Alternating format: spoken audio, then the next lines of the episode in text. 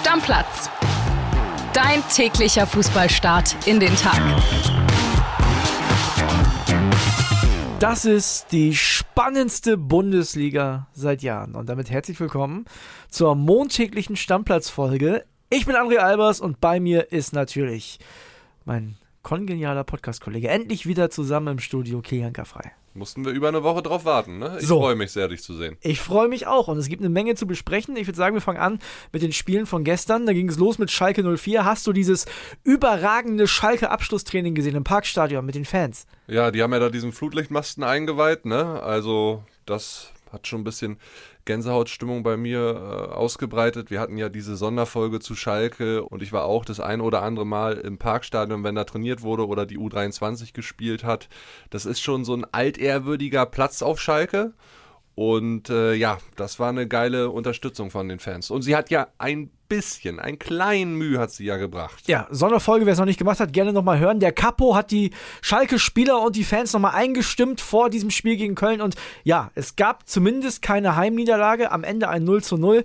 Und ich sag mal so, Kili, es ist zu wenig. Es ist einfach, also aus meiner Sicht ist es zu wenig ich habe natürlich gut reden, Werder hat eine richtige Reise von den Kölnern gekriegt, aber wenn du Schalke 04 bist und so eine schlechte Hinrunde gespielt hast, dann brauchst du die drei Punkte, da brauchst du nicht nur einen. Ich weiß, das ist einfacher gesagt als getan, aber ein Punkt zu Hause gegen Köln ist in der Situation einfach zu wenig. Ja, vielleicht sieht man es ein bisschen anders, so als äh, Mutzeichen.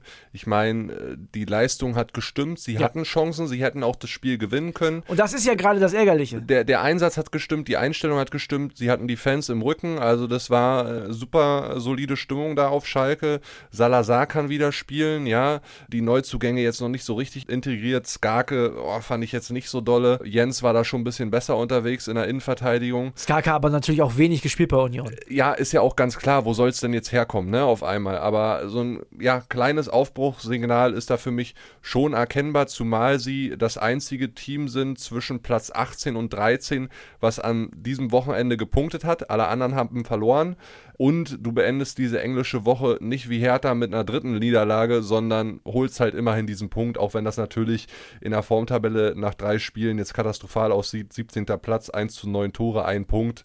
Ist blöd, aber wie gesagt, vielleicht sollte ihnen das äh, Unentschieden gegen Köln, die ja jetzt auch nicht so wahnsinnig schlecht waren diese Woche, doch ein bisschen Mut machen. Ja, vor allem, wenn man auf die Tabelle guckt, ne, Platz 15, VfB Stuttgart, das sind nur sechs Punkte, zwei Spiele.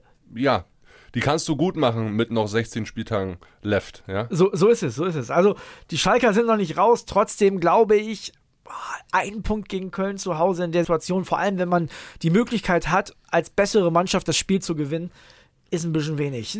Sie müssen die Punkte holen gegen Hertha, gegen Hoffenheim, gegen Stuttgart, vielleicht auch gegen deine Werderaner und ein VfL Bochum in der ja. Rückrunde. Du musst die direkten Konkurrenten schlagen. Alles bis Platz, sagen wir mal, 11, 12 musst du gewinnen. Ja, also zumindest musst du ab und zu überhaupt mal gewinnen. Das haben die Schalker bis jetzt erst zweimal geschafft. Also das sollten sie in der Rückrunde ein bisschen öfter machen. Die Leverkusener werden sich auch ein bisschen vorgekommen sein wie im falschen Film. Der BVB hat das am Ende zwar souverän runtergespielt. Es gab ein 0 zu 2 aus Leverkusener Sicht. Die waren aber auch nicht viel schlechter. Die haben ein gutes Spiel gemacht. Ich hätte nicht gedacht, dass dieses Spiel für eine Mannschaft mit keinem Torerfolg ausgeht. Nee. Ich hatte ja gedacht, so 3-2, 2-3. Ich hatte eher auf einen Leverkusener Sieg getippt, aber die Leistung des BVB war dann doch recht erwachsen und endlich mal über 90 Minuten relativ konstant mit einem überragenden Gregor Kobel im Tor, der ihn die Null festgehalten hat. Und der BVB wird sich natürlich äh, massiv freuen. Am Ende dieser Woche ist das einzige Team neben Union, was mit neun Punkten rausgeht. Die haben sechs Punkte schon gut gemacht in diesem Jahr auf die Bayern hört, hört. Ne? Also das ist schon äh, sehr, sehr anständig. Und hat dabei, das muss man dazu sagen, und genau das wird am Ende vielleicht wichtig sein. Der BVB hat aber keine überragenden Spiele gemacht. Die haben in Mainz kein überragendes Spiel gemacht.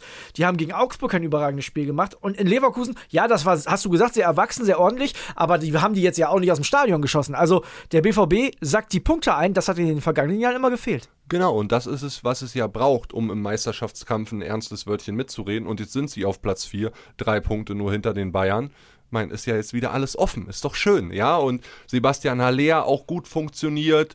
Karim Adeyemi trifft endlich mal, nachdem Haller ja den Ball super durchlässt ja. auf ihn und er dann frei vorm Tor steht. Bellingham ist vorangegangen, das hat alles sehr gut funktioniert, ja. Und du siehst, Mats Hummels, Marco Reus bis zur 84. Minute auf der Bank, brauchst du die? Stand jetzt eher nicht. Mats Hummels fand ich in der Hinrunde schon bockstark. Aber die werden alle Spieler brauchen, wenn sie die Bayern ganz oben angreifen wollen. Ich habe es gerade eingangs schon gesagt.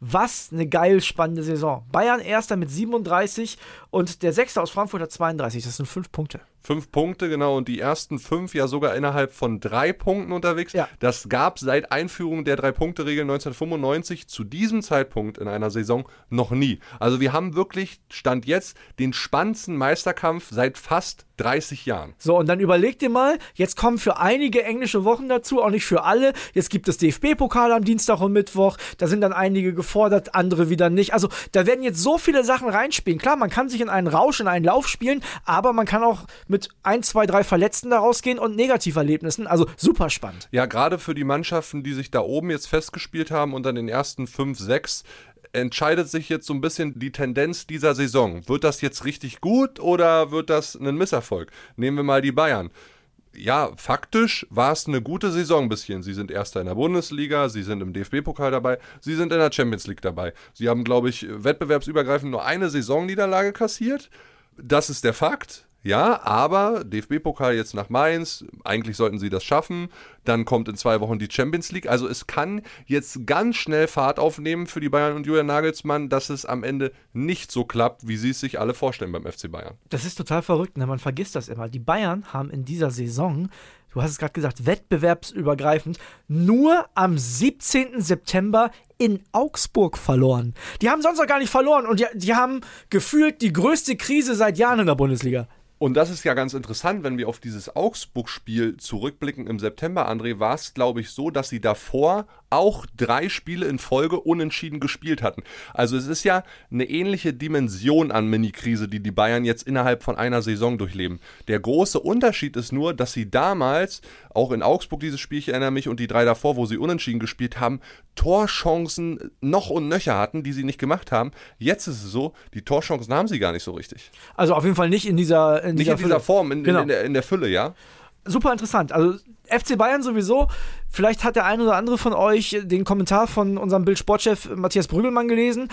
Da entscheidet sich eine Menge, denn auch Julian Nagelsmann steht mittlerweile unter Druck. der kann jetzt auch nicht wieder direkt aus dem Pokal und aus der Champions League fliegen, weil dann bleibt am Ende nur die Meisterschaft. Und das wissen wir von Nico Kovac, Felix Magath und vielen anderen Trainern, das ist zu wenig. Ja, was soll er auch machen? Ne? Die Bayern zeigen gerade so äh, ihr anderes Gesicht nach der WM. Vor der WM sah es ganz anders aus. Da hatten sie ja, glaube ich, neun, zehn Spiele in Folge alle gewonnen.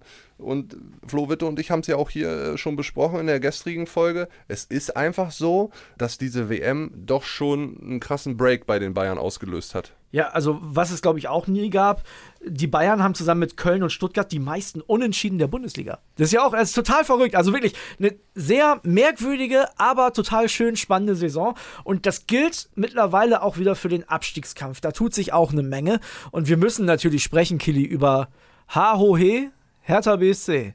Ja, was da passiert ist in den letzten sagen wir mal 48 Stunden, äh, einige werden den Podcast früher, einige später hören, ist ja unfassbar. Ne? Also ja. ihr habt hier quasi bei uns ja schon mitbekommen, in der Folge vom Sonntag, Freddy Bobic ist entlassen worden, jetzt gibt es ein paar mehr Details. Gestern 13 Uhr gab es dann diese Pressekonferenz und Hertha installiert doch tatsächlich Benjamin Weber, den ehemaligen äh, Leiter der Jugendakademie, der im letzten Sommer aufgehört hatte bei Hertha, als Sportdirektor und Zecke Neuendorf, den man auch abgefunden hat, so im September letzten Jahres, den installiert man als Leiter der Lizenzspielerabteilung. Fehlt nur noch Dardai. Fehlt nur noch Paul Dardai und ich bin mir relativ sicher, dass das auch passieren wird. Eine Niederlage noch für Sandro Schwarz und dann ist er auch weg vom Fenster. Aber da komme ich jetzt ins Spiel und sage zu dir, was machen die da momentan? Weil warum wartet man, wenn man sowieso einen Plan hat, der offensichtlich mit Sandro Schwarz jetzt nicht mehr so richtig lange weitergeht, warum wartet man noch ab?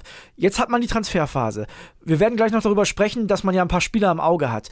Glaubst du, das ist schon mit Pal Dardai besprochen oder mit dem, der dann als nächstes kommt? Weil du kannst ja jetzt nicht mit Sandro Schwarz auf dem Transfermarkt vier, fünf, sechs neue Spieler holen und dann ist der Trainer nächste Woche weg. Das macht ja gar keinen Sinn. Ich kann mir sehr gut vorstellen, dass man ein, zwei Trainerkandidaten, muss ja nicht unbedingt Paul Dardai sein, im Hintergrund hat und schon auch gesprochen hat, weil wenn du dir die Personalie Bobic anguckst, in was für einer Kürze der Zeit der entlassen wurde, zweieinhalb Stunden nach Spielabpfiff, gestern dann 13 Uhr, also nicht mal 13, 14 Stunden später schon die beiden Nachfolger äh, präsentiert. Das ist ja alles ein abgekatertes Spiel bei Hertha. Also das ist ja jetzt nicht so, wie es präsentiert wird, ne, der Berliner Weg der Entschlossenheit, hat Kai Bernstein gesagt, sondern da war vorher, und das wissen wir auch, ich habe ja selbst den ein oder anderen Kontakt im Hertha-Umfeld, das war alles ein abgekatertes, ausgeklüngeltes äh, Spiel und aus meiner Sicht ist da ganz viel Vetternwirtschaft mit dabei. Ich meine, man muss sich ja nur mal auf der Zunge zergehen lassen, André.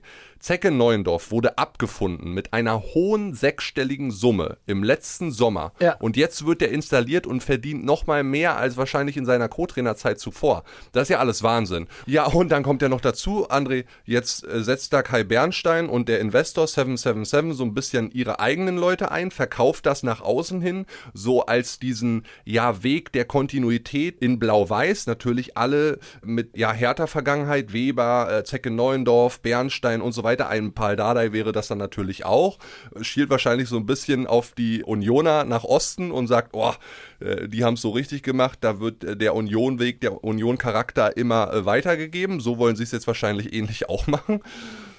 Ja, ich weiß nicht, ob das am Ende so funktionieren kann, zumal ja ein Teil der Bobic-Administration weiter dabei sein wird. Ja, Bobic hat ja noch viel mehr Leute mitgebracht. Okay, der, sein technischer Direktor wurde mitentlassen, der Teammanager wurde mitentlassen, aber der Chef-Scout ist noch da, Dirk Duffner als Kaderplaner ist noch da. Da muss man jetzt erstmal gucken, was passiert denn mit denen. Und die werden auch alle noch bezahlt. Und am Ende, André, es war einfach nur ein Macht- und Geldgespiele. Es ist ja so bei Freddy Bobic, er hat einen Dreijahresvertrag unterschrieben mit einer Option auf zwei Jahre Verlängerung. Diese Option könnten beide Seiten zwischen 1. Juli und 31.12.2023 ziehen. Davor liegt aber eine dreimonatige Kündigungsfrist, heißt die wäre jetzt im März, Ende März soweit. Ja, warum macht man das? Haut ihn jetzt raus, spart 6 Millionen an Gehalt. Wenn man mit Freddy Bobic nicht zufrieden ist, kann man den Vorgang ja durchaus verstehen. Also, das ist alles ein sehr, sehr komplexer äh, Vorgang. Bernstein und 77, die basteln im Hintergrund an einem neuen Finanzmodell, ist es ja auch klar. Die Amis äh, haben nicht nur die Anteile übernommen von Last Windhorst, sondern sie wollen ja auch weitere 100 Millionen für äh, neue Anteile äh, reinpumpen, aber nur, wenn Hertha dabei hilft, die Personalkosten in den Griff zu kriegen. Da frage ich mich aber ja, wie wollen sie denn gerade die Personalkosten in den Griff kriegen, wenn Freddy Bobic noch abgefunden werden muss und wenn möglicherweise die ganze Administration von ihm, die er so mitgebracht hat, das auch dann noch passieren muss. Da sind einige dabei, André, das weiß ich, die haben unbefristete Arbeitsverträge. Und dann noch der Trainer. Und dann noch der Trainer, na Halleluja. Da gibst du aber mehr Geld jetzt aus. Und du machst diesen Move nicht mal 72 Stunden vor Ende des Transferfensters. Ja, und du machst diesen Move eine Woche nach Rückrundenstart quasi. Also es war ja keine richtige Rückrunde, aber eine Woche nachdem die Bundesliga wieder losgegangen ist. Ich meine, man hat ja in der Winterpause auch eine Menge Zeit gehabt, sich das zu überlegen. Ja, und Freddy Bobic hatte am Ende keine Ahnung. Der ist da hochgegangen und hat gedacht, die sagen ihm jetzt, er soll den Trainer entlassen. Und am Ende hat es ihn selbst den Kopf gekostet. Und im Hintergrund äh, basteln die Neuen, die werden schon drei, vier Tage vorher informiert gewesen sein. Und 7-7 hat ja auch ja, seine, ihre Vorstellung mit dem sportlichen Boss dort. Und da wurden schon im Hintergrund so ein paar Transfers eingefädelt, die heute beziehungsweise morgen dann noch durchgehen werden. Kommen wir mal zu den Spielern, die da auf der Liste stehen. Einen davon kenne ich ganz gut, ist Yannick Westergaard.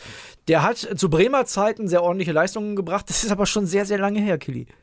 Ja, das stimmt. War ja auch in Gladbach unterwegs, glaube ich. Genau. Ne? Gladbach, Hoffenheim, jetzt Leicester. Dazwischen, glaube ich, auch noch Southampton gewesen. Ja, frage ich mich auch, wie sie den finanziell jetzt holen wollen. Äh, insgesamt haben wir von unseren Reportern gehört, stehen für vier, fünf Spieler ja vier Millionen, fünf Millionen zur Verfügung. Da kann sich ja erstmal nur um Laien handeln. Wir wissen alle, wie viel die Engländer bezahlen. Also so ein Westergaard wird da pro Monat äh, schon nicht schlecht verdienen. Ja. Das ist schon spannend, ja. Dann haben wir auf der Liste noch Maxi Philipp. Finde ich einen spannenden Namen. Also, das sind Namen, wo ich mir vorstellen könnte, dass sie der Hertha weiterhelfen. Aber dass die jetzt gerade im Winter möglich sind, da da zucke ich ja, schon. vor allen Dingen in der Kürze der Zeit. Ne? Maxi Philipp äh, hat immerhin blau-weiße Hertha-Vergangenheit, hat ja in der Jugend bei Hertha gespielt, ist jetzt bei Wolfsburg aber auch nicht so in der Rolle, wo er Mega-Leistung gebracht hat. Vielleicht wird deshalb erst ein Wechsel auch möglich. Wird aber auch ein Euro da verdienen, das meine ich damit. Also das, ja, auch, der, auch der kostet Geld. Und dann haben wir noch zwei Leute, die wahrscheinlich äh, in Sachen Bundesliga erstmal noch nicht so bekannt sind. Äh, hau du nochmal die Namen raus. Äh, Gauthier Hein, ein Rechtsaußen von AG Auxerre. Mhm Und dann gibt es noch einen, das ist ein sehr interessanter Name, weil das auch wieder mit 777 zusammenhängt. Die haben nämlich noch einen Club in Belgien. Insgesamt haben sie ja sechs, sieben Clubs als Investor. Standard Lüttich, Standard ne? Lüttich, genau. Und dort spielt Selim Amala, marokkanischer WM-Fahrer, hat äh, sehr gute WM gespielt. Der wäre ein offensiver Mittelfeldspieler und wie gesagt, das passt. Partnerclub äh, von 777 und dann geht er zu einem anderen Partnerclub. Das ist so ein bisschen hin und her geschiebe wie äh, zwischen Salzburg und Leipzig einst. Es wird eine ganze Menge zu berichten geben in den nächsten zwei, drei Tagen. Denn, na klar, die Transferfrist endet am Dienstag und da wird es natürlich ein paar Transfer-News hier bei Stammplatz noch geben. Ich bin ja schon froh, Niklas Füllkrug hat die Wechselgerüchte jetzt für den Winter schon so ein bisschen weggewischt, weil da habe ich ja auch ein bisschen Angst gehabt, obwohl nach den zwei Toren nicht, dass die Bayern nochmal anklopfen. Ach, na, das glaube ich, das ich eher nicht. Wenn, dann wird es jemand aus dem Ausland. Also es bleibt sehr spannend und Hertha ist natürlich also, das ist ein Riesenthema und ich kann mich dafür auch sehr begeistern, nicht weil ich schadenfroh bin, sondern weil ich auch einige Dinge gehört habe und da recherchiere. du bist ja auch noch Berliner. Genau, dazu, ne? und das, was da gerade irgendwie losgetreten wird. Ich bin nicht davon überzeugt, dass das alles so gelingen wird, dieser Bernsteinweg, den er geht auch wenn du so mitbekommst, dass er seinen früheren Ultrakumpel jetzt da auf Direktorenebene ins Marketing mit reingehoben hat. Also da ist für mich viel Klüngelei und doch Vetternwirtschaft dabei, wird nach außen hin alles als blau-weißer Weg und Hertha-Identifikation verkauft. Hm. Ich habe auch mit dem einen oder anderen Hertha-Fan gesprochen, die sind alle nicht so überzeugt davon, was da jetzt passiert. Ja, muss man aufpassen, dass der Hertha-Weg nicht der Hamburger Weg wird und in die zweite Liga führt. Ja, und André, du musst ja auch nochmal sagen, also du kannst den Bobic rausschmeißen, du kannst den Schwarz rausschmeißen, der jetzt 18 Spiele Zeit bekommen hat. Klar ist es sportlich nicht gelaufen, aber du musst doch diese Mannschaft in die Pflicht nehmen. Hertha BSC wird in den nächsten Tagen mit Sicherheit noch ein bisschen Thema sein bei uns. Eine Sache müssen wir noch außerhalb der Bundesliga machen, Killy, und da geht es um Jürgen Klopp.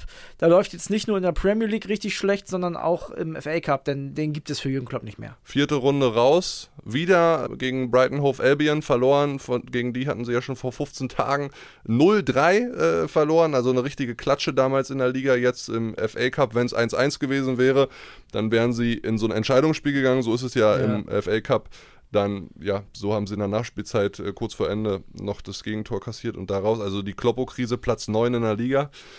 Die ist nicht mehr so angenehm, ne? Für mich unvorstellbar, dass sie ihn rausschmeißen, wenn muss er von alleine gehen, oder was Nein, die schmeißen ihn niemals raus. Nee, oder? Also dafür müsste er irgendwie auf Platz 20 stehen in der Premier League und äh, der Abstieg äh, droht. Das, das, heißt, das heißt, es muss wieder so ein BVB-Ding werden, wo er sich irgendwann hinstellt und sagt, Leute, meine Zeit ist hier im Sommer vorbei. Ja, aber du hast ja aus all den Aussagen rausgehört, dass Kloppo jetzt nicht gerade darüber nachdenkt, jetzt dorthin zu schmeißen. Ne, ich meine, er hat ja eigentlich auch schon sein Karriereende bei Liverpool geplant gehabt und dann mit Ulla nochmal besprochen, soll weitergehen. Also ich persönlich drücke Jürgen Klopp auf jeden Fall die Daumen, dass er Liverpool wieder in die Spur bekommt. Ja, und nicht auszudenken, wenn es jetzt da zu Ende geht, was dann für Hirngespinster entstehen würden, rund um die Bundesliga, äh, Bayern München, rund um die Nationalmannschaft und so weiter. Aber ich glaube, Klopp wird am Ende auch sein Wort halten. Wenn er in Liverpool aufhören sollte, dann macht er auf jeden Fall erstmal ein Jahr Pause. Dazu wird er stehen. Also, damit machen wir für heute auf die Folge einen Deckel drauf. Wie gesagt, die nächsten Tage werden spannend. Hört auf jeden Fall rein, wenn ihr die neuesten Transfer-News hören wollt. Und ist ja auch wieder eine englische Woche, ne? Also wir haben Fußball en masse. Schöne Folge heute, hat sehr viel Spaß gemacht, mein Lieber. Deckel drauf, bis dann. ciao. ciao. ciao. Stammplatz. Dein täglicher Fußballstart in den Tag.